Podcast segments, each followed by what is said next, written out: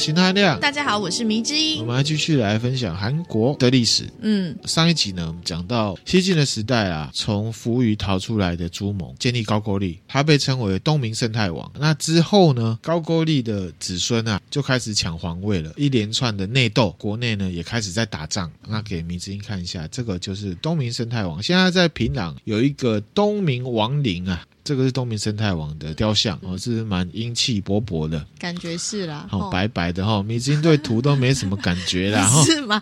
他这个装扮真的还就是他连那个不讲，以为他是兵马俑嘛？对对对对对对，对，你怎么知道我想讲这个？哈，我猜以我对迷之音多年的了解。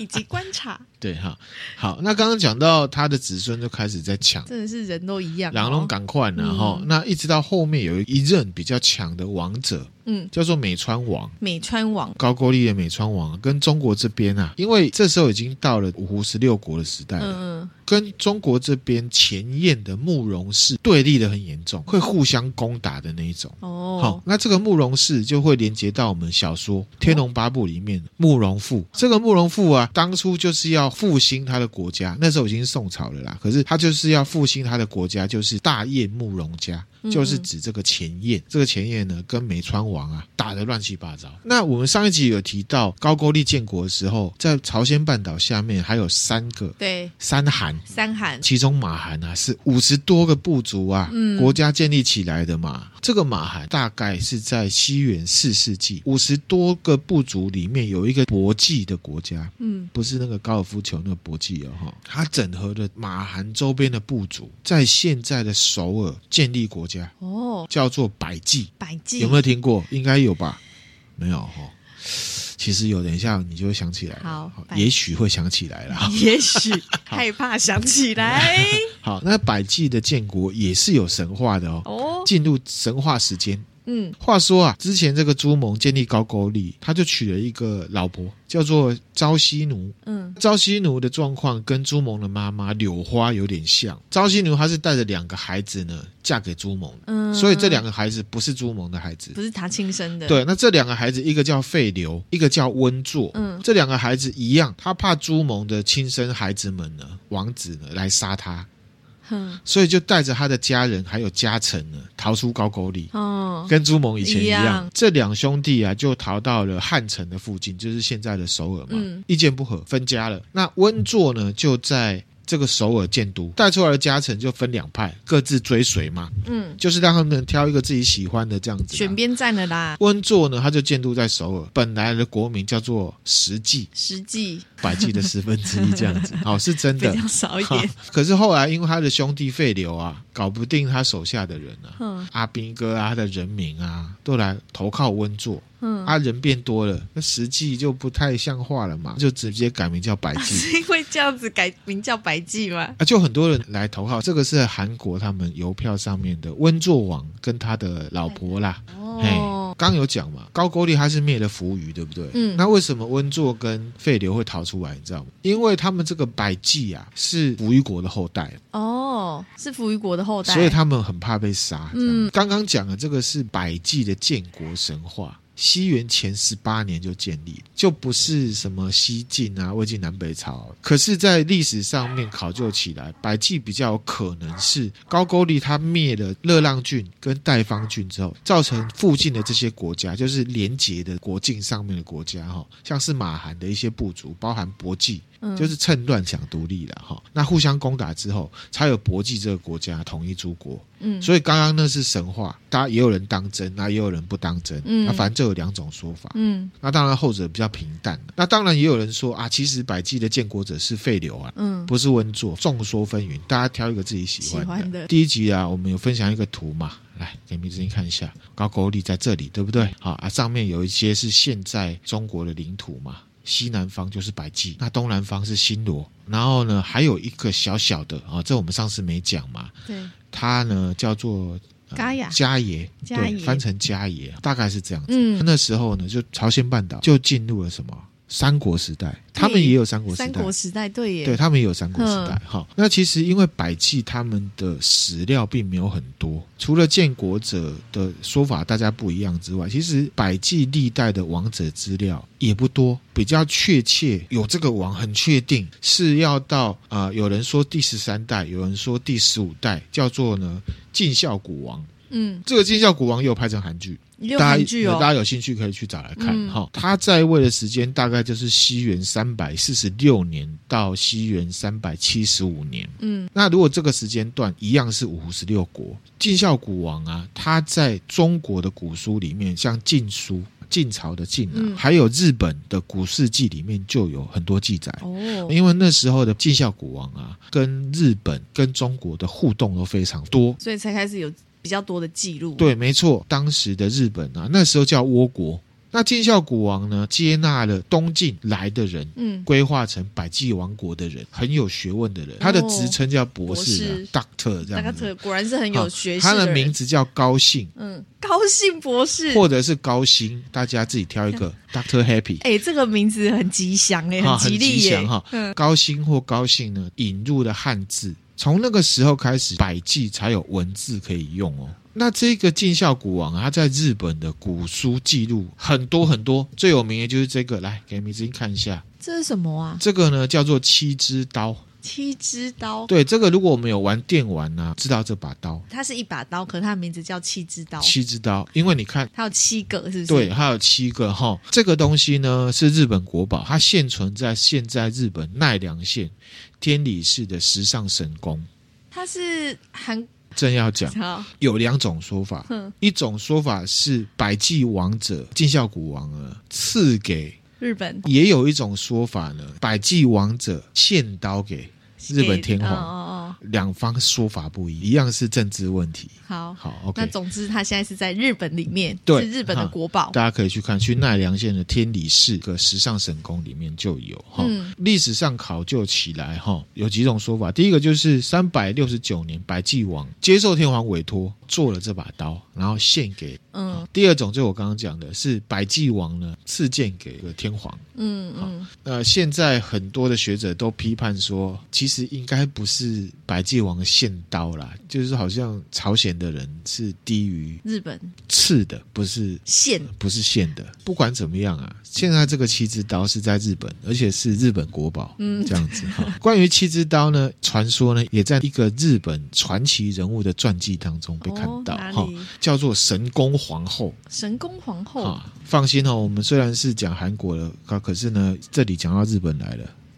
好，因为日韩那时候真的交流很多，很多嗯，特别是三国时代，我继续讲就知道了哈、嗯。那这神宫皇后呢？传说里面这把刀呢，可能就更早了，因为神宫皇后她是相传是出生在西元一百多年左右，待、嗯、考据那时候是古坟时代的天皇，他们的故事通常都有神话色彩。嗯，那相传神宫天皇啊，第十四代的仲哀天皇的皇后，嗯，那先生过世之后啊，第十五代继位之。前他就帮过世的仲哀天皇来管理国家，嗯，日本的第一位女天皇，嗯，这个呢是浮世绘画家歌川国芳画的神宫皇后。你看哦，她除了是女生，她有配刀哦，而且她有拿这个是什么，你知道吗？军令旗，军有军令旗哎，对，哦，日本的传说里面呢，这个神宫皇后曾经三度出兵朝鲜半岛。哇塞，他的家世也是蛮威的哈、嗯。他的爸爸是第九代天皇的玄孙，嗯，妈妈呢是朝鲜半岛上面呢新罗王子后代，日朝混血的，嗯，而且都是皇室的后代。对，然后这个新罗王子叫做天日枪，天日枪，嘿，天日枪在日本也是有神话，而且也被奉为神哦。啊。是哦，我会继续讲。你看人家说真的比较正式历史，朝鲜半岛新罗来的，即便是外来者，他也被日本人奉为神。神宫皇后也是一样。嗯嗯。好，那讲神宫皇后的事情哈，就说第十四代的天皇重哀天皇他还在位的时候，你要知道，当时虽然有天皇，可是日本原则上还是各个部族各自为政。嗯。南部就有一个部族蛮大的，叫做熊袭。嗯。袭击的袭，熊宝贝的熊。嗯，在建立他的皇宫的时候，他没有进贡给众哀天皇。嗯，众哀天皇有点北宋，决心呢起兵讨伐。跟臣子在讨论作战计划的时候啊，这时候天照大神他就附身在神宫皇后的身上，嗯，跟众爱天皇说：“熊喜呀，地呀，很贫乏，不值得一战呐。”这边看得出来，如果没有附身这件事情的话，神光皇后是蛮强势的，嗯，因为她会假托神话来压天皇，对啊，参与政治。好、嗯，当然这是我个人看法。那熊喜啊，根据日本书记的记载，是古代日本南九州的原住民的，他们当时的领土不小哦，大约是现在熊本县到鹿儿岛县雾岛市。不包含重神啊，就假装神宫皇后是有被天照大神附身的嘛。神就继续说了，他说：“雄袭这地方不值不值得你去打了，反而是有一个地方叫做处女之路，啊，这个路呢就是谨慎注目的意思。嗯，这个地方呢满地都是金银财宝啊。那这个处女之路呢就是新罗国哦。这时候呢天皇啊。”怎么突然间呢、啊？有一个显灵了，显灵了哈！听到大神有说，你过去哈武器啊都不用拔出来，也不用沾到血，对方就会投降了。这样子，哇，好诱人哦！他意思是说你很强，对方很弱哈、嗯。可是呢，天皇他不知道有这个地方，嗯。因为当时嘛，哈，他就站在很高的地方看，哪里有什么处女之路啊，地豆啊，嗯，他就没有依照天照大神的意思出兵，哇，然后他就死，大家就想说，哎，这个一定是天照大神的，呃，惩罚之类的是是，对啊，你不听神的话，好、嗯，为了平息啊天照大神的怒气，神宫皇后她就建立了斋宫。嗯，啊、哦，什么是斋宫？我们等一下会讲。然后自己呢，去到斋宫里面当神主。这一段时间里面呢，派遣人去到熊袭这个部落，让他们呢臣服于大和国，收服了很多地方。他还亲自去征讨不服朝廷的一些部族，比方说羽白熊鸠、土蜘蛛。土蜘蛛这里就被杀过一次了，哈、嗯。嗯然后稳住了整个大和国的局势。那其实呢，这两个角色就是不服王化的地方豪族，被说成是妖魔鬼怪啦。嗯，好、哦。那讲到这个，我们顺道提一下这个《咒术回战》的五条悟啊。嗯居居之后，嗯，好，米子，你觉得最受人欢迎的会是谁？五条悟之后会是谁啊？对啊，不知道哎、欸，好像不不知道，没有感觉。会不会是两面宿儺啊？最大咖蛮有可能，对不对？因为他很迷人嘛，又很强大，嗯、对不对？我猜啦，哈、嗯。刚提到这个神宫皇后啊，第十四代天皇的皇后嘛，对。那后来的天皇啊，是仁德天皇。嗯，仁德天皇我们应该有点印象。嗯、我们之前讲这个人偶都市传说的时候，嗯、就讲说在借市发现了文化遗产古墓古坟群，嗯嗯嗯，就是仁德天皇的墓，他是第十六代的。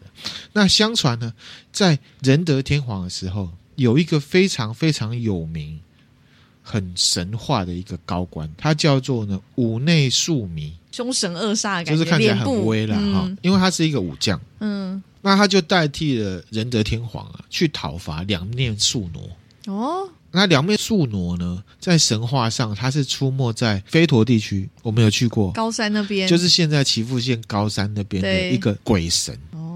那现在来看，应该啦，考究起来可能是地方豪族或者是山贼。嗯嗯。那讲他是鬼神的这个，当然是政权的这种说法了哈。另外一个层面来看哈，其实在日本岐阜县那个地方的民众眼中，两面宿儺就不是鬼神。嗯。至少不是鬼。嗯。而是神。因为在岐阜县啊、嗯，人民口耳相传的传说里面呢，两面宿儺是他们的地方豪族，也是英雄哦，帮地方人民呢自退毒龙，还在很多地方呢建了非常多的佛寺。嗯嗯，两面宿挪到底是怎么样啊？就那你听友自己挑一个喜欢的。真的是立场不同，看一个人的那角度就完全不同。我真的觉得日本很喜欢把不听话的人贴成鬼啊，鬼哦，哦这比较好容易沟通啊是是，然后让大家选边站。对啊，鬼要杀杀杀，鬼就是听起来就比较负面呐、啊。回来。嗯，五内庶民呢就虽平了两面宿儺。嗯，而且根据记载啊，这个日本书记里面写到哈，五内庶民也是有跟朝鲜半岛的韩民族来互动的哦。哦，好，所以我们没有偏离主题太远。嗯、自己也怕是不是？有点怕哈。他呢曾经带领了一群呢从朝鲜半岛来的什么渡来人。嗯，在现在的奈良县基城郡。田园本町这个地方盖了一个水利建设灌溉用的，叫做韩人池。嗯，来，现在长这样，是个水利建设诶，提防的感觉。嗯，不过这历史考究起来哈，五内庶民啊，他的年纪啊有两百到三百岁之间，可能真的也是神话人物了哈。他呢跟神宫皇后啊都一起被奉为呢。神了，嗯，贡献很大。好，那回到皇宫这个神宫皇后身上哈，刚刚讲到她进到斋宫当神主，那斗智士时间来了。什么是斋宫？什么是神主？哈，我们知道日本啊，天皇是代表天照大神管理国家的，斋宫呢就是用来侍奉天照大神的地方。嗯，天照大神在神话里面看起来是女生嘛，虽然具体。拜的话，我们会看到的是一面镜子的。可是，在神话里面，她就是女生。所以呢，如果你要侍奉天照大神，晋升去侍奉他，当然也要女生嘛，才不会没有礼貌。所以，以往在传统上啊，必须要是皇族的女生进到斋宫来做神主。原则上，这就是一个非常日本传统的皇室习俗。给你看一下，这个就是神主神主的造型，都是公主啦，或者是皇帝的太太啊，看起来很高贵，这样子哈。也被称为呢斋女，或者是什么斋王，斋王，或者是神主。好，现在目前所知，由皇室来担任最后一个斋王是明治天皇的侧室，他的小老婆啦，叫做呢祥子内亲王啊，本名叫原祥子，这样子。现在的斋王祭啊，从一九五六年之后就可以由非皇室来进行了。京都这边有很多什么三大祭典，其中一个是祈愿祭，那还有一个就是魁祭。魁祭就是在做这个哦，侍奉天照大神。对，民间人士代替王室的女生来进行。哈、嗯，为什么你知道吗？因为其实当斋王或神主啊，很累，他要常住在伊势神宫或者是鹤茂神社，不想做也不行。不行，你被指定了，你是不能换的，除非天皇死掉，灾王的亲人死掉，或者是自己出包被人家觉得你不适合做，才能换。嗯嗯，类似的在哪里？你知道吗？你只要是担任这个身份，你不可以谈恋爱，哦，你也不可以出去约会，就只能在里面，那只能在里面，嗯，看个韩剧，看个帅哥，就说你不虔诚了，哦，没有娱乐，所以很辛苦，很辛苦哎。甚至在后期有一个斋王啊，因为宫内的一些人事斗争，就被人家讲说你有偷谈恋爱，这个斋王啊自杀，以表他的清白。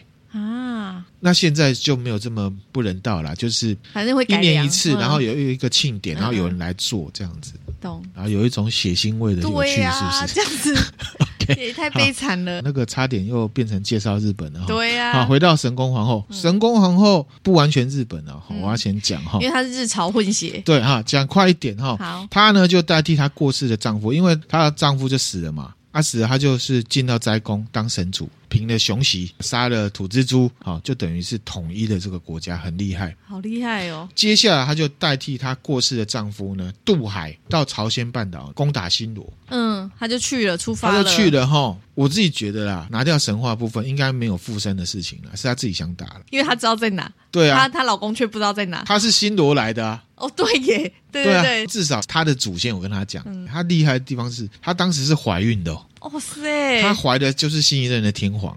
哇！大船开过去了，那新罗的王者就看到倭国大军来了，有没有？嗯嗯，觉得自己应该打不赢了，那就穿着白色的衣服到这个皇后的船前呢去投降，直接投降。那皇后呢就给这个新罗王者不杀之恩呐、啊，嗯嗯，还率领他的大军啊入到这个新罗国啊搜刮财宝，还把他的武器啊插在新罗王宫前面。那之后呢，这个新罗王啊每年都会朝贡。新罗是这样嘛？百济啊，高句丽啊，听到哦，这个神功皇后很威嘛，嗯、啊，也相继的这个朝贡。当然，这个是日本神话的说法。嗯，日本神话啊，韩国人不会这样子认为，因为就是没搞什么太扯淡了吧？哈，大概这种感觉。进贡的内容里面呢，就有一个是七支刀，啊、所以这个就是另外一个七支刀的由来啦。神功皇后她出兵朝鲜半岛嘛，嗯、打赢了、嗯、啊，没打就赢了嘛，哈、嗯，她还带了一些呢朝鲜半岛上面的汉人跟韩民族的人。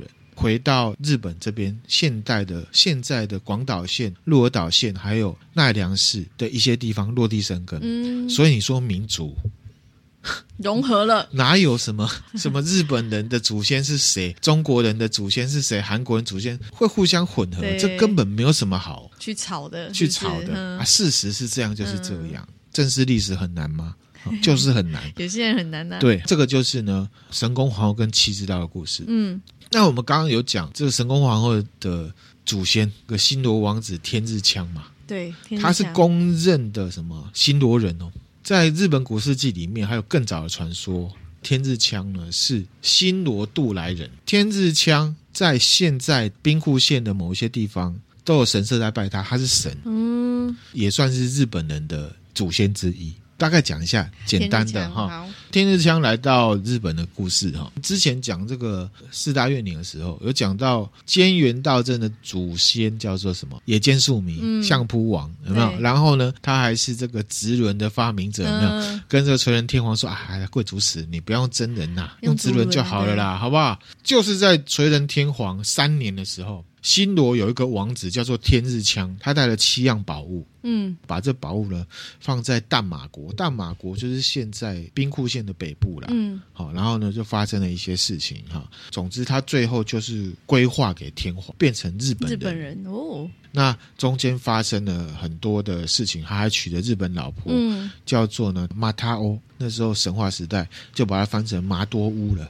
生了一些小孩，那他的小孩呢叫做淡马珠助，淡马珠助的小孩叫做淡马日有楚，再生下去，那有一些呢很有名的政治人物这样子。哦，姓淡马就对了。对，姓淡马哈，嗯、就大概是这样子。而且这些事情呢记录在《薄膜国风土记》里面。啊，薄膜又是哪里？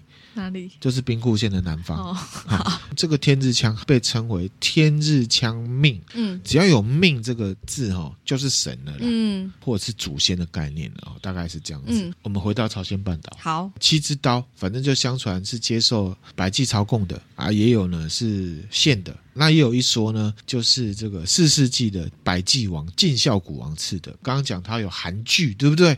二零一零年啊，就有一部韩剧叫做《晋孝古王》。嗯，KBS 你知道吗？我知道，KBS 大河剧，你知道他们也有大河剧，就跟 NHK 一样。嗯，那这种大河剧的意思就是说，他们会从他们自己的历史文化当中抽出值得纪念或者是有他们民族精神的故事呢，拍成剧。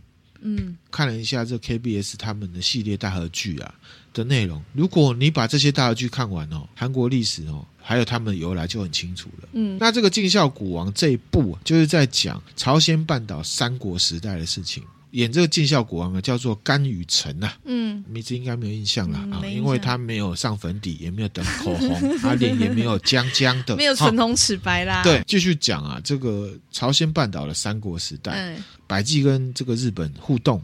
百济除了跟日本互动之外，它也跟中国有邦交。嗯，就是魏晋南北朝的时代。嗯，朝鲜半岛北边呢、啊，高句丽啊，它是跟北朝来朝贡。魏晋南北朝就是有南朝跟北朝。北朝对。西南的这个百济啊，它是跟南朝。中国皇帝呢也会回礼，不管你是哪一朝的，你来朝贡，我就进行册封典礼，封你为王。那时候开始，朝鲜半岛的王者都不是帝，他只是王，他只是王。到十九世纪末为止，朝鲜半岛各势力跟中国王朝都是保持这样的关系。嗯，我不是最大的，我只是王。嗯，你才是皇。嗯，因为高句丽一直很强大，百济跟这个新罗啊都会联手来攻打高句丽，就是。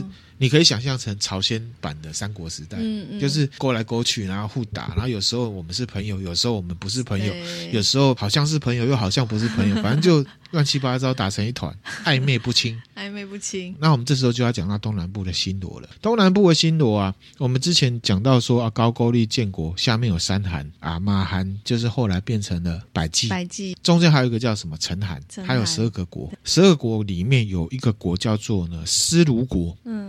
也开始整合势力，可是他们的时间点比较晚了哈，是西元五百多年，才定国号叫新罗，嗯，这边一样有神话可以听，嗯，有一些是很难跟史实有关系，嗯、所以学者就认定这个有可能是后世捏造的。那不过我们是分享一下，好，这个神话当中的卢石国就相当于现在的庆尚北道，这是现在韩国的现在韩国的地图，然后他们的府道是这样。好，左上这个是有仁川啊，有首尔这边是京畿道，东北呢是江原道，然后南边呢有庆尚北道跟庆尚南道。那我们之前讲过韩国都市传说，庆尚北道的吃人 N 公寓，哦，就是在庆尚北道。哦哦、那师鲁国就是当时的庆尚北道。嗯，那这边呢有六个部族，而六个部族有一些族人他在森林里面呢发现了一颗蛋。又是蛋，又是蛋，又是 egg，然后里面呢出来一个男孩子，哼，因为这颗蛋的尺寸跟一个葫芦差不多大小，嗯，所以呢这个男孩就姓朴，哦，朴的人的祖先就是从这里来的，他不是是来自于新罗国的。朴细菌吗？普旭俊呐，啊，不是 Jane，不是细菌啊，不是细菌，是普旭俊，对，朴，所以的普朴信惠，朴朴叙俊，朴朴信惠的祖先呢，都是来自于新罗。那这个男孩呢，姓朴嘛，那他的名字叫做呢贺居士，他的全名叫做普赫居士。普赫居士，这六个部落呢，就奉他为领导者。嗯，新罗就建国了，首都呢就在现在庆尚北道 M 公寓。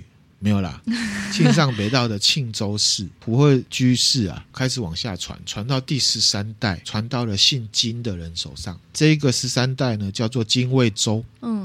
那你知道为什么他姓金吗？好、哦，这不是脑筋急转弯。好、哦，那我想了一下，为什么姓金？因为呢，金卫州的祖先呢，是从一个天神呢赐下来的金色小盒子里面生出来的，哦、所以他姓金。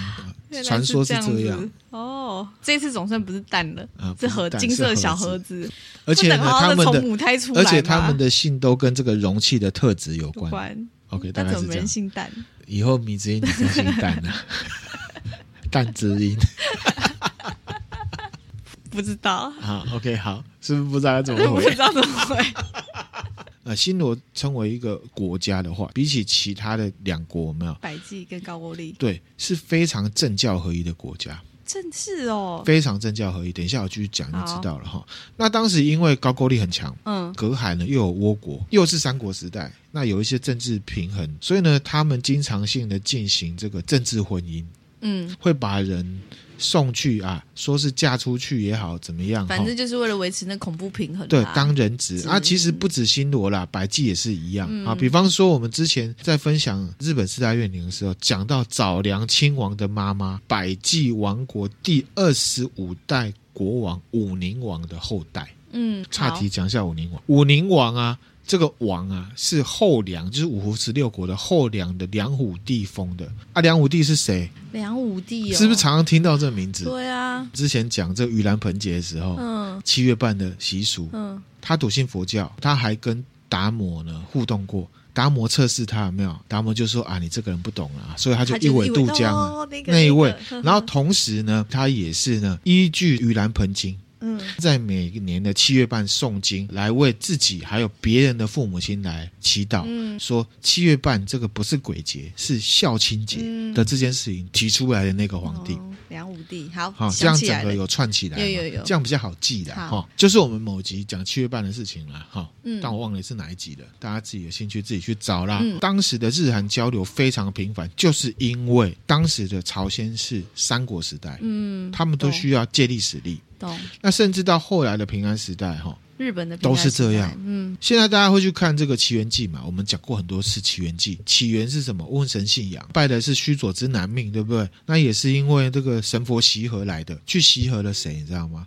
米子，你记得吗？我们之前讲这个牛首村的时候有讲到，嗯，去习合了新罗来的牛头山的瘟神牛头天王来的。哦，那个是哦，牛头天王就，就是新罗来的，哦。所以其实都有互动啊。嗯、好，我们牛首村那集有讲到，嗯、所以公真的是在周身被他省，对啊，很很那个哈，省黑就不聊了啦。哈、嗯，我们知道由来就可以了嘛。哈对，从西元呢四世纪。到后来的六七八世纪的朝鲜半岛有没有？主要就是三个国家打来打去啊，也把当时的呃日本跟中国也拉进来。这时候南北朝结束了，时间就到了中国这边的隋朝。嗯，北朝的隋啦击败了南朝，西元呢五百八十九年建立了隋朝。这时候呢，新罗就抢先进贡。当第一个，因为三国时代他很怕被打，他需要抓一个有权力的人来当他的八股嘛。嗯，抢先进贡之后得到嘉奖，小苹果奖章。好，这是我自己乱讲的哈。那百济也跟进。嗯，高句丽就比较难处理，因为高句丽的国土跟隋朝是相邻接的。那、嗯、我今天去跟你朝贡的时候，你就会说把我的边界往前推，好不好？就是很麻烦，很、哦、麻烦，真的耶！而且刚好那时候有发生了敏感的政治事件，嗯，好讲一下哈，就是相当，就是隋朝那时候啊，高句丽国境的北边有一支民族叫做漠河族。如果大家把地图打开，朝鲜半岛上面连接俄罗斯、中国那一块呢？叫做什么？嗯，通古斯地区。嗯，好，以前我们看老高有讲过通古斯大爆炸嘛？对，那一块就是通古斯。通古斯。住在通古斯地区的那一群呢，我们现在呢简称它叫做通古斯民族。那原则上指的就是住在中国东北地区到俄罗斯远东地区、东北亚地区的民族。嗯，当中就有一个族叫做黑水漠河。就是后来宋朝啊视为大患的女真族哦，女真族，女真还有另外一个族也是漠河民族，进到山海关建立清朝的满族啊，称为漠河族。漠族上面有通古斯民族，嗯，那回来当时这个漠河族啊，他是不愿意在高句丽还有隋朝当中选边站，嗯，所以呢，高句丽军队就追杀他们，漠河民族啊逃进隋朝的领土。那换言之，因为高句丽在追嘛，所以他们也进到隋朝的领土，造成了隋朝人民的伤亡。这时候呢，隋朝的开国皇帝隋文帝北宋啊，出兵征讨高句丽，高句丽输了，踢铁板。即便是这样子啊，高句丽是很怕隋朝军力的。嗯，第二十五代的高句丽王者叫做阴阳王。阴阳怪气的阴阳吗？不是哈，婴儿的婴，太阳的阳，他就去跟隋文帝赔罪，但是因为还是很怕嘛，对，所以高句丽呢，他就跟东突厥来结盟。敏感的是什么？东突厥跟当时的隋朝是交战的状态。嗯，你跟我的敌人结盟，那你也是敌人嘛？对，敌人的敌人才是朋友嘛？敌人的朋友是敌人嘛？对，是不是顺口溜？对，敌人 的敌人才是朋友。对，没错。很尴尬，对不对？嗯、那这时候隋文帝死掉了，隋文帝的儿子隋炀帝啊，进攻高句丽，嗯，打了三次哦，打三次哦，打三次哈、哦。那打的过程里面呢，因为新罗已经先朝贡了嘛，他是站在隋朝这边，我赶紧做导游，这里我很熟。我来带你进去打，这样子，嗯，所以帮他们。百济呢是站在呢倭国这边的，因为他们都要保护自己啊。这 好复杂哦，站在倭国这边的，嗯，那时候的日本跟隋朝是对立的。嗯，因为很简单嘛，骨子里是对立。为什么你知道吗？今天如果高句丽跟新罗都被隋朝给侵略的，你都默不作声的话，下一个就轮到你。嗯，是国际局势，对，千万年都不会变，就是这样。嗯就是也是要试对方唇亡齿寒，嗯，古代人都知道。可是呢，日本人是不是直接跟隋朝打？其实没有，嗯、我一样笑脸迎人。这个就是国际局势跟政治的角力的脚力，可以私底下。叫小弟去弄就好了。好，这就像我们之前分享过阿富汗的事情。嗯，美军呐、啊，从阿富汗撤出来有一个原因，有很多国家都是这样对他的啊，跟你笑笑的，然后呢，台面上说我跟你站在一起，那私底下都资助那些小弟去跟你打。嗯，像最近以色列为什么说我不接受各国谈判斡旋？嗯。我知道你们这些人都会玩两面手法啦，看穿了，是不是真的不接受谈判斡旋？其实也不是，因为美国布林肯去了，以色列有没有接触？有啊，嗯，他只是不想接受潜在敌人的斡旋嘛。是，其实美国之前他就吃过亏了嘛。对，对啊。而且他还直接说什么：“埃及，你不要表态啊！我站在西方民主阵营这边啊，我来资助你，因为他们国际情势可能看得很清楚。你知道哈马斯啊，他以前只是一个很小很穷的政党，他们宣传他们的理念，三年前、四年前还在发海报。为什么三四年后他们有枪，他们有武器，他们有飞弹？为什么？一定有人啊？为什么？好、嗯，背后一定有其他事。我们同样的以古见今，嗯、那回来。”这个隋朝跟高句丽的战争，嗯、刚刚讲打了三次嘛，哈，都没有做到这个决定性战斗。然后呢，隋朝因为他国内大兴土木，对外他不只对这个高句丽在打，没钱了，中国那块土地很简单，没饭吃，什么都不要聊，就会内乱。然后呢，隋朝就倒了，嗯，高句丽就存活下来了。哦，撑得久，撑得久，撑得久就赢了，一直坚持抵抗。嗯，那我们就时间稍微快转一下，到了西元六百二十八年，嗯，这时候唐朝啊统一全国，唐 Dynasty，哦，高句丽马上派使者来呢修复关系。哎呦，对怎么了？见这个情势，要赶快来修复关系，因为唐朝太强了。对，六百二十八年唐朝建立嘛，两年后呢，唐太祖开国皇帝呢，还灭了这个东突厥。哦，之前跟你高句丽建交的东突厥，被我灭了哦，哦，这下高句丽更错了，对不对？对这个唐太祖啊，他就来试水温了，就让大家呢再次体验到两件事情。哪两件？第一件事情就是太阳底下没有新鲜事。嗯，第二件事情就是什么？战争是政治的延伸。唐朝建立两年后，他灭了东突厥，东突厥他马上派了使者到高句丽，嗯，要求高句丽这边的人呢。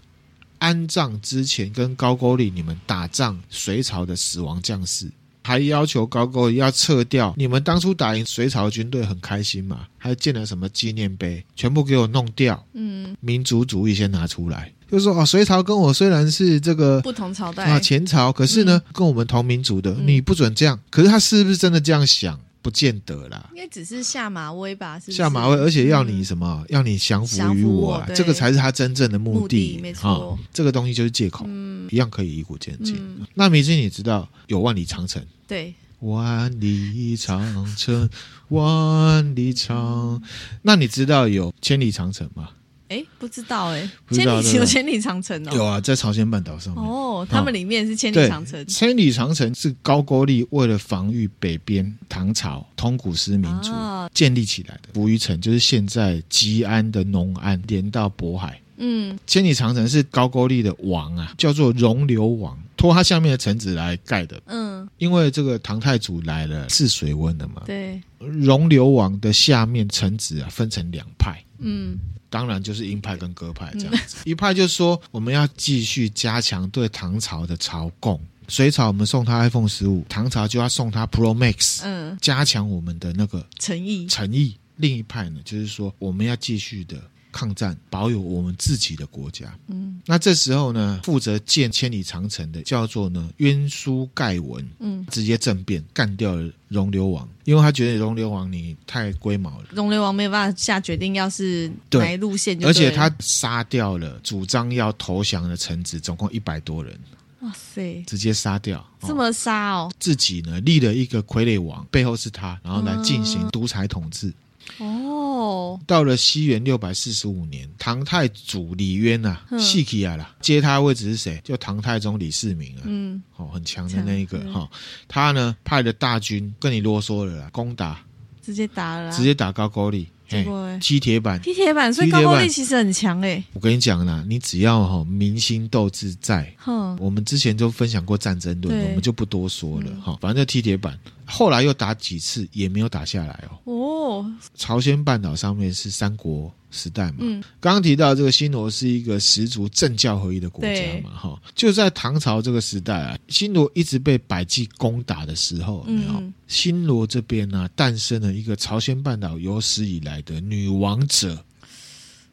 有史以来的女王者，对，她就是新罗国第二十七代的王者，叫做善德女王。哦，善德女王。那、哦、我们上一集有讲，我们要讲善德女王。对，她、哦、长这样啊，怎么样？又是很笼统，是不是？不会不会，她的服装算是有有特色啦，有特色哈、嗯哦。她执政的年代呢，就横跨了李渊跟李世民，就是唐太宗跟他爸爸。那他本名叫金德曼。金德曼，他上一代的王啊，平真王金白净哦，就跟他卫生习惯不错 哦，因为就是白净啊，对，哦、白净金白净的女儿，因为他们的这个社会制度的关系啊，他们有一个叫圣古制度，不多说，就是因为这个金白净她没有男生适合的，然后也没有最近的，所以善德女王啊，她以女生的身份来。接这个王者，嗯、这个金德曼历史上他就是被看成呢很英明，还有什么？他很聪明，但是他的画像看起来其实蛮慈祥，就不是那种看起来很刻薄的样子。嗯、他蛮雄才大略的。嗯、好，那聪明在哪？我举一个例子哈，这边就比较轻松一点哈，不然明星有没有差练？当时啊，唐朝啊。嗯，这边就送了这个金白镜，就是银老杯。银老杯啊，一幅画。那这个画呢，里面是画这个牡丹花。嗯啊，然后要讲一下，当时新罗这个地方是没有牡丹花的。啊，他们没有真实看过，看过。这时候呢，真平王啊，看到画里面的牡丹很漂亮，嗯，他就拿给他女儿金德曼看，然后金德曼呢就说：“哇，这个花真的很漂亮，可是我猜想这个花一定没有香气，嗯，一定不香啊，嗯。”然后他的爸爸金白镜就说：“哎呦，你怎么知道啊？你又闻不到，你又没看过，你不要胡乱我，你不要骗我读书读得少哦。嗯哦” 不会吧？的王应该不会这样说。好，那金德曼就说：“哈，我们看画都很知道啦。一般哈，如果你要表现这个花很香的话，画家都会在旁边画蝴蝶。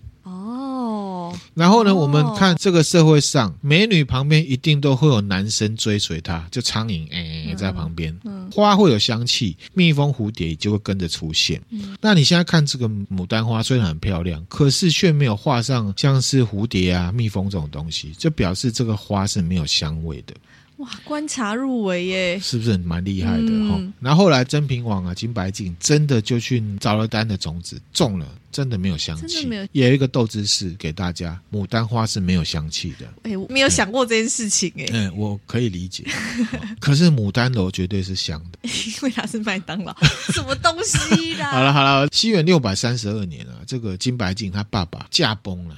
驾崩，他呢最亲近国王的一个圣古女性贵族，所以他就当了新罗王。当了王之后，他就马上呢跟唐朝来朝贡，嗯，加深他们外交关系。那而且呢，这个善德女王金德曼啊，她还派了比较聪明的读书人啊，去到唐朝，日本也有，对不对？嗯、去念书这样子哈、嗯。他的擅长的部分呢，就是呢。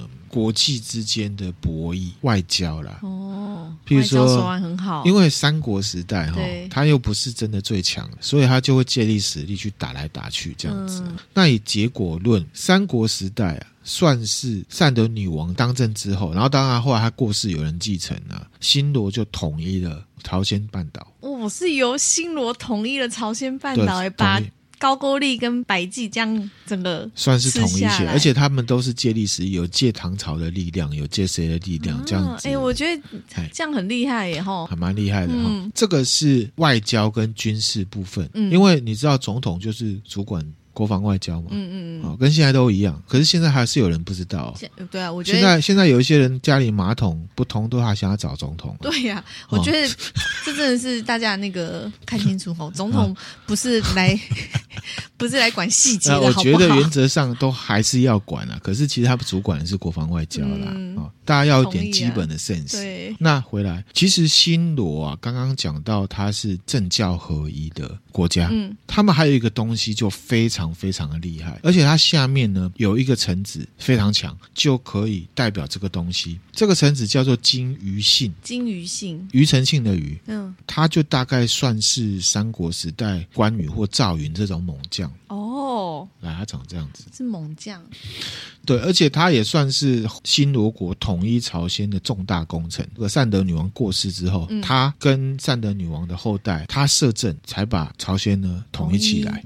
他长这样，这个当然就没有什么看点了、啊。帅哥比较好看的、啊、哈，有他的剧是不是？啊对啊，善德女王上一集有讲到，我们要讲啊，国民连续剧啊，嗯，这个收视率是有四十趴以上啊、嗯，这个就是金宇信。嗯，确实画像没什么看点。对啊，是、嗯、有落差啦，有落差。啊嗯、这个金宇信我们大概讲一下哈，他本身是家爷跟新罗的混血儿，哦、混血后他的妹妹嫁给新罗国王、嗯，所以他也算是皇亲国戚啊哈。他从小就是是军人，十五岁就加入了只有新罗国才有的一个组织，叫做花郎。花郎，嘿，那十八岁就成为花郎的首领，三十四岁就成为新罗国的重要将领。嗯、这边重要的豆知识要来，我们讲了这么多枯燥的韩国历史，我们就是要讲为什么他们民族这么的强大。嗯，个人认为这个花郎啊，是韩民族后来可以壮大的主要原因之一。哦，就叫做花郎精神。花郎精神，花郎他本来称为花郎图，那也有人称为风流图或者是风月图。嗯，是朝鲜。半岛新罗国，他们这个时代一种训练青少年的一种制度。哦，怎么有一种杰尼斯的感觉？啊，有一种这种感觉。可是我大概讲一下哈，那这个制度是源自于呢部落社会，他们是政教合一的。嗯，出兵打仗的时候会有一个团体，都是俊秀的青少年，脸呢会涂很白，嗯，嘴巴会涂红红的，出去打仗。这个跟宗教是有关系的，嗯，就称为花郎。后来花郎啊成为一个制度之后，有没有？他们呢把这些青少年集合起来过团体生活，嗯，学习新罗国他们传统道德礼仪规范，混入了中国传过来的什么佛教跟儒教的思想。原生的新罗国这边呢，上几代的有一个王叫真心王，他可能都很诚心诚意哈。他正式成为呢国家的教育机构，也是军事机构，好特别哦。这些成员就被称为花郎图。嗯，根据啊有一本书叫做《巫俗考》里面写到呢，我南道之俗谓南巫为花郎，所以花郎其实本来是南巫的一种。嗯。好，巫师，男巫师，男巫师的一种。唐朝有一个叫令狐澄，他写的一本书叫《新罗国记》，则贵人子弟美者遂也啦，覆粉装饰之，名曰花郎，国人皆尊事者也。哦，所有人都会尊敬他。因为他们接受的训练不是一般人可以经得起来的哈、嗯。朝鲜有一本书叫做呢《知风类说》，又讲到新罗时取美男子装饰之，使类聚聚在一起，观其形意，名花郎。实为花郎，或为国仙，另称国仙呐哈。所以呢，跟他们的政教巫教有关，就是韩国那种巫教有一点点概念上的关联，就是花郎嘛哈、嗯。那这些美少年呢，学什么你知道吗？武术，武术有，因为他们要打仗，打仗他们是要打仗的哈、这个。五个精神一定要记得的，嗯、就是什么？事君以忠，事君以忠，就是你要对你的老板很忠诚。安内赛吧哈。事亲以孝，嗯嗯，对着亲人要一直 孝顺，好好好，好要很孝顺哈，知道哈。交友以信，就是呢，交朋友要写信给他，诚信，要诚信。OK OK，好。干嘛？要学习杀生有责，就是呢，你不能乱杀。军人教育，嗯，拿枪的人不一定是军人，乱杀人的叫土匪，嗯。然后呢，临战无退，嗯，打仗也是不能退让的。嗯、相关的内容也有出现在现在他们庆尚北道有人生事纪史上面就有写到，就会让人家联想到日本的武士道，嗯，这个呢就是台湾没有的。怎么说呢？因为之前我们在分享蒋中正的集数里面，嗯，我就有讲到他对这个事情的看法是很中肯的。他说，像是日本的武士道精神是国民的普世价值，但是对中国人而言，当然他那时候眼光就只有中国，嗯啊，呃，我们也看台湾了哈。对中国人而言，方说什么王阳明的知行合一这种观念，嗯，就是读书人在念的东西而已啦，这话没关黑的。你了解这意思吗？嗯、可是韩国他们这种花郎，我觉得算是普世价值。嗯，花郎精神呢、啊，根据另外一本书叫《三国史记》，就有讲到说，花郎是什么？贤佐忠臣，从此而秀；良将勇卒，由是而生。他说，朝鲜三国时代的新罗辅佐王者的忠臣，都是从花郎这边出来的。良将勇卒，很强的将，很勇的兵，都是从花郎出来的意思。嗯嗯，他们这样子包起来，你就会发现什么？花郎精神不单指军人，是文武全才的人。嗯，能力很强，然后很 man，有外表，可是又有品味的那种。嗯、其实他们韩剧里面的男生都想要表达出这种花郎精神。嗯，我好像很有办法啊，长得很帅很酷，可是突然间如果十个人围一拳就打倒十个人，啊、嗯，当然有点夸张。可是他们想要表达的，我们可能会说很 man。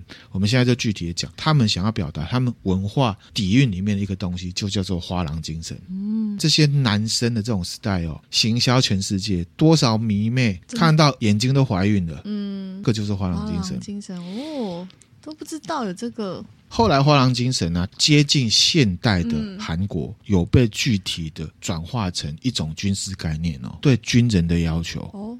考究起来最直接的连接就是刚刚讲的新罗大将金鱼信花郎，原则上就是从新罗国开始，只有他们有有的。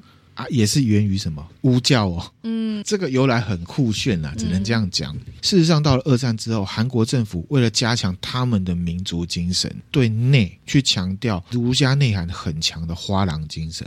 嗯，韩国人就是要有花郎精神。讲花郎精神，他们都知道什么是花郎精神嘛？因为他们有 KBS 大和剧。在稍早日治韩国的时候，日军为了消解韩国人的抵抗强度，军国日本很了解韩国的民族性不输日本人，嗯，主动说什么？你知道，故意讲我们日本的武士道精神是来自于你们韩国的花郎精神，连这种话都说出口了，消解他们的斗志，接受日本的统治，嗯、告诉你说，其实武士道精神啊，跟花郎精神赶快呐。而且呢，我们还是从你们这边抄来的。嗯嗯啊，你们觉得怎么样最重要啊？可是最重点是你要给我们管啦。嗯，怀柔方式，甚至二战之后有一个总统叫做李承晚，大力宣传花郎精神。一九四九年，有他们的学者叫李宣颖啊，发表了一个叫做《花郎道研究》，在研究说，鼓吹花郎精神啊，可以建立国民的爱国情操，还有自我认同。甚至后来总统朴正熙他在执政的时候，持续的对花郎精神呢做政治宣传。当然啦，我觉得可以把它当成是一种大内宣。大内宣，嗯、可是他们的目的是好的啦，不能说好的了，他们是要统合自己的凝聚力。嗯，过度就会被煤气灯，我只能这样讲。朴正熙开始，朴朴正熙哈，花郎精神已经被过度吹捧到神话式的尚武标志。譬如说，他们的韩国陆军啊，有一个部队啊，直接被称为花郎部队。哦，韩国陆军官校现在还有，嗯，俗称花郎台。陆军这些军官呢，就要以我是花郎自居。嗯，韩国人对这个花郎精神的尊崇啊，哈，也直接表现在韩国武术上面。韩国最有名的武术是什么？台湾也很强的。跆拳道，跆拳道，他们有一个分支武术，就叫花郎，就叫花郎。我们玩那个电玩铁拳有没有？嗯，里面有一个角色，他使用的是跆拳道，他的名字就叫花郎。哦、那这是最新一代啦。花郎这个角色哈，各代都有哦。那韩亮个人以前也很喜欢用这角色，哦、真的哦，啊，因为他就是一直踢很强。嗯，那我们再讲回来，朝鲜的三国时代，新罗是这样嘛？那百济呢？西元六百六十年的时候，唐朝的军队从水路过来，新罗的金宇信啊，从陆路进攻，把百济给灭了，就是两边夹击这样。那当时的百济王叫做义慈王，嗯，好，是一个揪空，揪空，揪空啊，那肯定灭的。你之前对鸠空的的印象很差。对啊，百济啊灭亡的隔年六百六十一年，嗯，唐进攻最终敌人高句丽，高句丽，高句丽渊盖苏文也不是好惹的啦。嗯，他之前要打都打不下来，啊，对，不好惹。平壤啊，他们的首都啊，围城半年。打不下来，嗯，好强哦，撑半年呢，民心斗志。六百六十六年的时候呢，渊盖苏文啊过世，嗯，好，三个小孩抢皇位，长子呢渊南抢输了跑出去，接位的呢是弟弟保障王，嗯，六百六十八年渊南跑去唐朝求救，嗯，我可以帮你打高句丽啊，保障王了投降，嗯，投降之后呢，高句丽是不是就灭亡了？嗯，那越南也没有高句丽王可以做了哦。这个时候呢，朝鲜半岛上面。就只剩下新罗。嗯，有一点点像是统一的，算是在唐朝统一的情况下进行的。嗯，对、啊。好，呃，我们从宝藏王跟渊南的互动，我们也可以思考台湾国内的政治局势。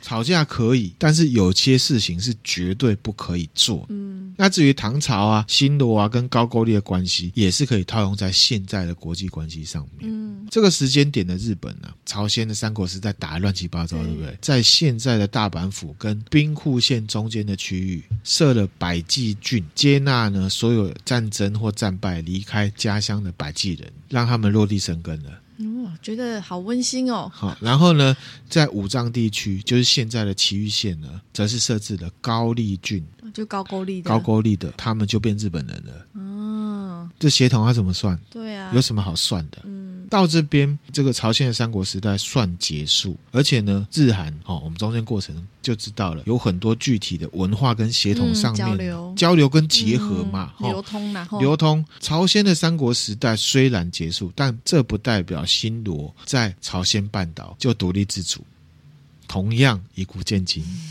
真的来听听看，稍早提到高句丽的渊南跟保障王啊，玩 gay 吗？玩 gay 抢王位抢输了，去引了唐朝军队来，对不对？对高句丽灭亡之后，站在唐朝这边的高句丽旧贵族啊，就地被封赏。嗯，以前高句丽叫高句丽王，对不对？还是一个国家。现在呢，唐朝直接在这边呢设置的都督府，受封了这些旧贵族就是都督府的首领。嗯，你只是都督，都督。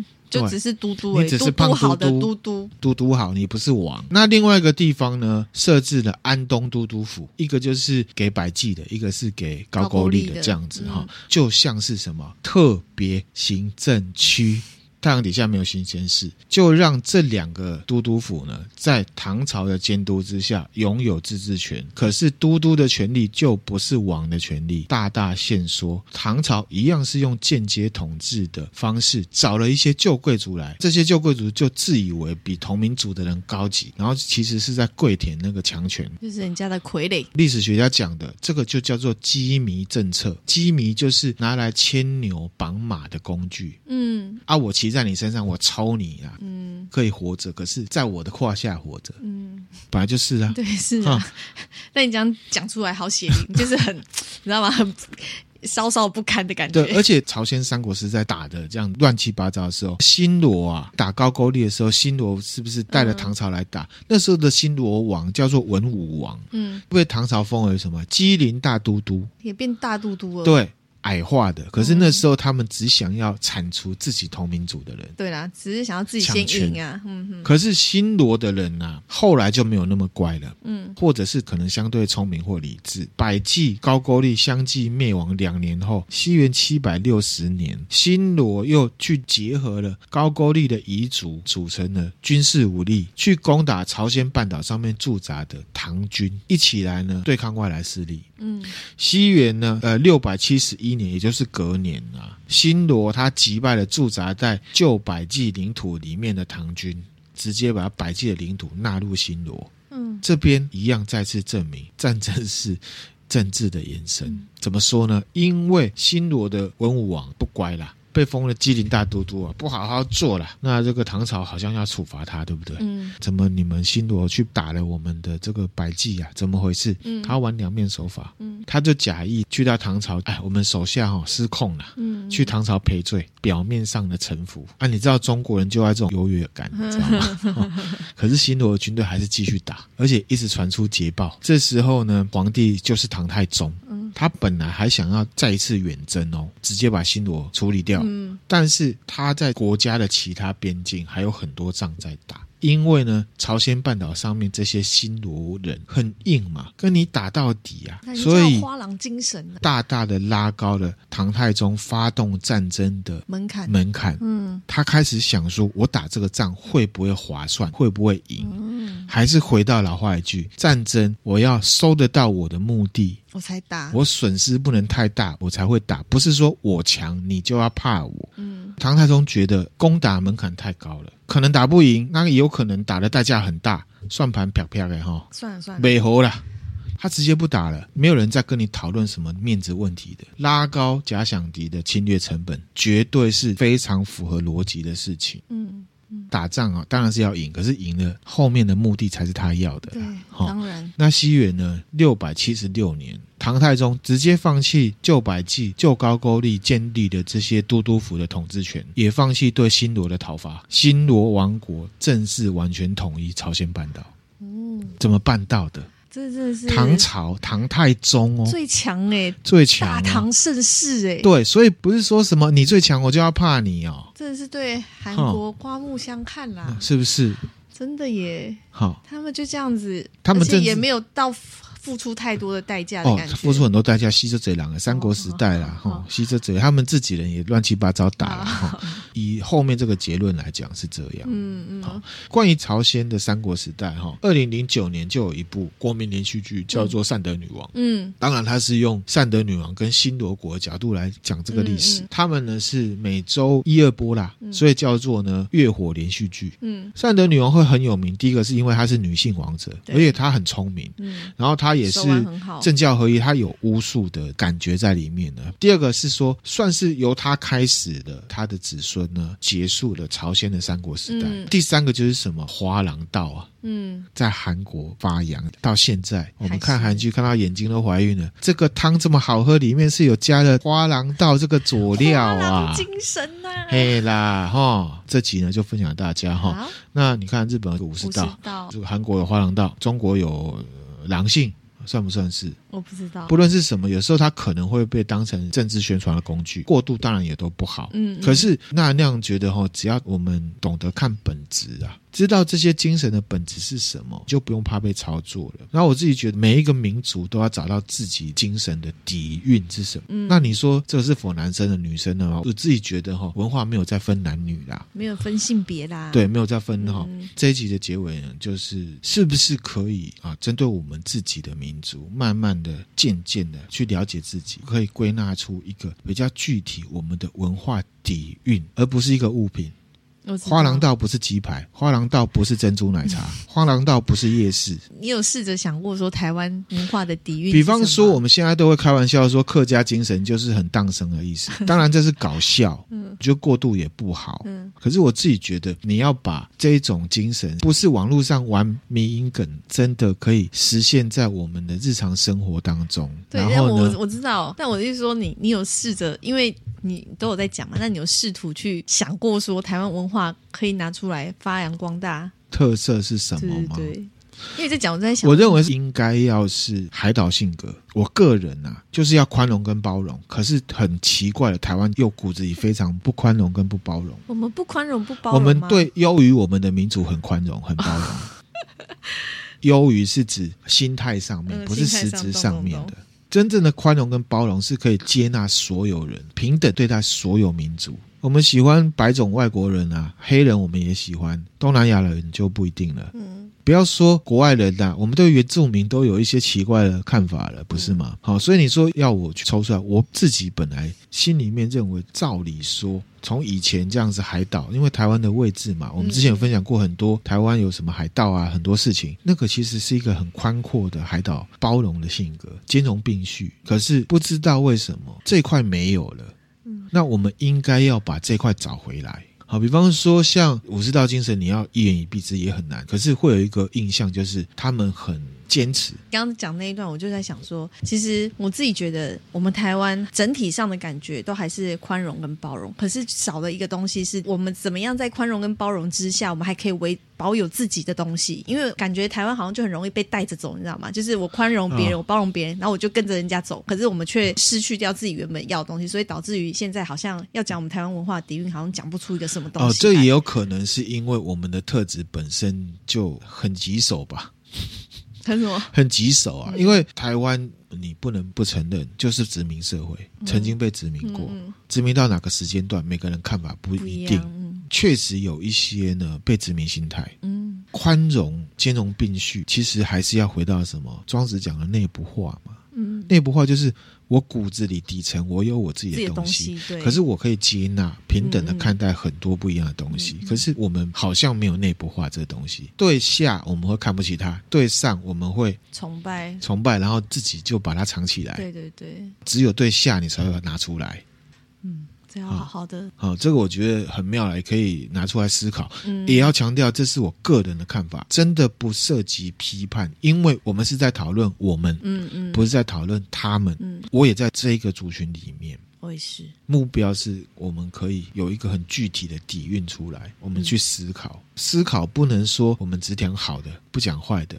然后如果你讲坏的，你就说啊，你看不起自己人，这叫做面对事实。你要自，你要让自己变好，一定是要把自己的优点加强，把自己的缺点呢改良、优化、改良，嗯，改良，对不对？而不是不讨论缺点嘛。嗯嗯。啊，我觉得现在网络社会有一个很敏感的地方是，大家都只讲好的。他讲坏的就会被骂，对啊。譬如说有一些 YouTuber 或者是创作者，他讲坏的，Q 妈会叫你滚出台湾哦。其实跟 Little Pink 一样啊。这一集分享给大家，希望大家可以呢思考一下。谢谢大家，谢谢大家，拜拜，拜拜。